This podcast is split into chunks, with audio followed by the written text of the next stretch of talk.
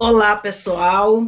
Nós hoje vamos discutir um pouco mais sobre é, escolas hermenêuticas e o surgimento dos métodos de interpretação do direito.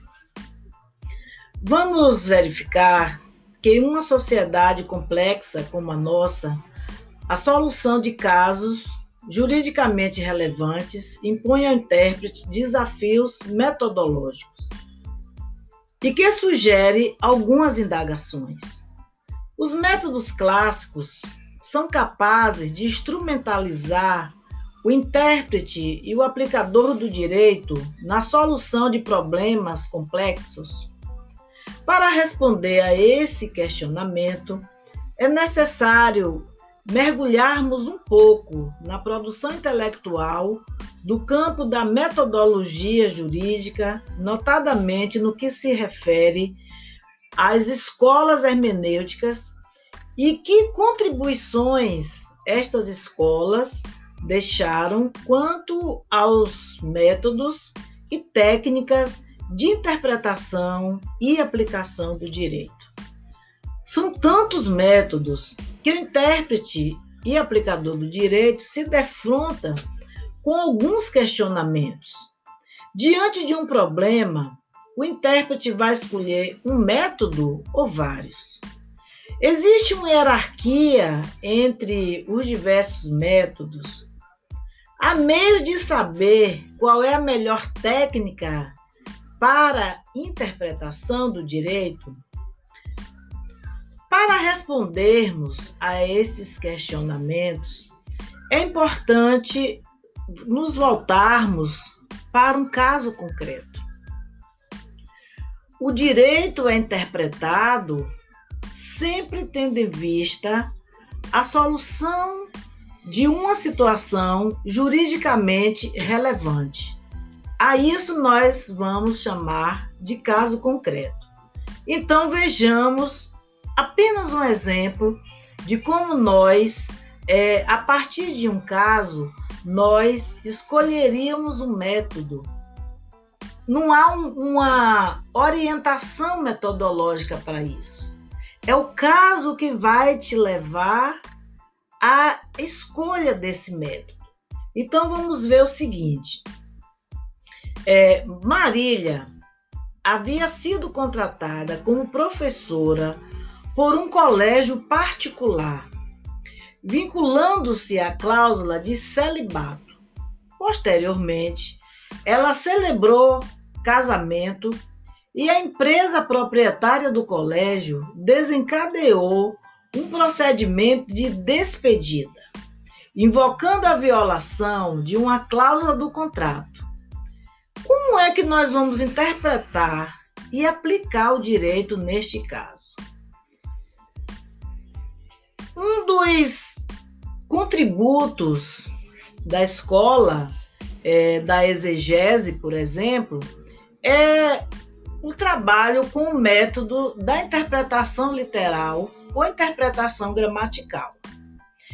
Este método, às vezes, é extremamente criticado porque se diz que ele não serve para quase nada. Nós temos um exemplo desta fala, o teórico Friedrich Miller. Ele faz sem é, nenhuma é, forma de não dar importância a esse método, mas ele coloca que diante de algumas complexidades, diante é, de alguns casos, esse método ele se torna de uma forma relevante. Mas vamos ver aqui como nós aplicaremos esse método. Primeiro, o intérprete deverá analisar o sentido da palavra celibato. Quando eu pego a palavra celibato, é interessante que eu veja o seu significado no dicionário comum e, se for o caso, no dicionário jurídico. Por que isso? As palavras, a depender do contexto que elas estão, se seja no contexto jurídico ou no, ou no outro contexto, elas podem sofrer algumas alterações é, no campo semântico. No caso aqui, nós tomamos como é, estudo o dicionário de Antônio As. E ele diz o seguinte: celibato é o estado ou a condição de celibatário da pessoa solteira. E aí vamos ver o que é o celibatário. Aquele que ainda não se casou, apesar de ter ultrapassado a meia-idade. Que não faz tensão, e aí o nome é este mesmo, né, lá no dicionário, tensão de casar, ou quem o casamento está interdito.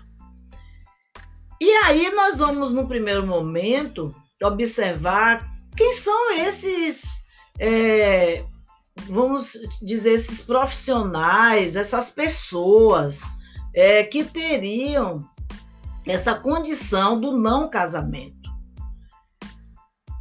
Como se trata de uma questão jurídica, né, uma questão que nós estamos aqui nos apropriando da questão hermenêutica, então, nós vamos observar, primeira coisa, o artigo 5 da Constituição, no seu inciso 2 né, da Constituição Federal, diz o seguinte: ninguém será obrigado a fazer ou deixar de fazer alguma coisa senão em virtude de lei. Então, mesmo que eu tenha tomado o sentido literal para saber é, gramaticalmente é, é, qual o significado desta palavra, mas eu tenho que também consultar é, no campo jurídico, no campo das normas, é, como seria uma assinatura de um contrato, de um contrato desta natureza, é, se isso é previsto em lei.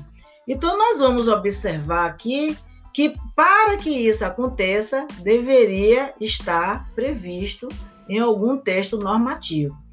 E aí nós vamos avançar mais um pouquinho, nós já saímos dessa interpretação literal e vamos agora para uma interpretação é, sistemática. Então, nós vamos caminhar dentro do sistema.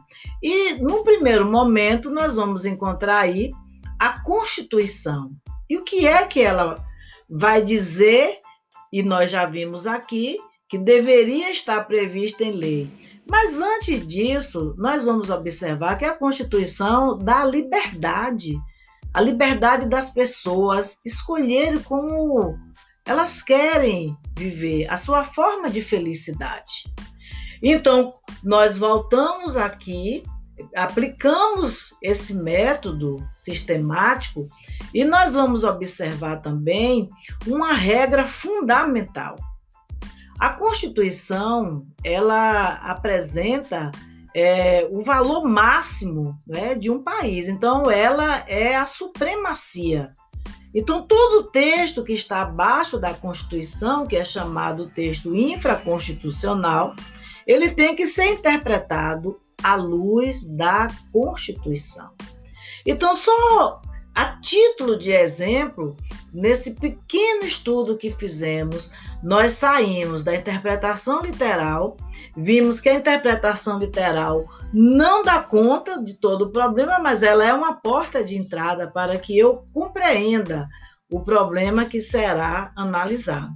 Mas eu fui buscar também outros métodos, princípios então, meus amigos, a interpretação jurídica, ela é tudo isso, não há um método, não há uma técnica que vai dar conta de toda a aplicação do direito, mas é um conjunto de técnicas, de métodos que faz com que esse aplicador é, ele se aproprie destas ferramentas para essa resposta é, juridicamente é, prevista, né, ou então esperada pelos jurisdicionados. Vamos, em outros momentos, é, nos aprofundar nesse estudo dessas escolas e vamos ver qual a contribuição e também quais os tipos de métodos de interpretação do direito. Até um próximo encontro.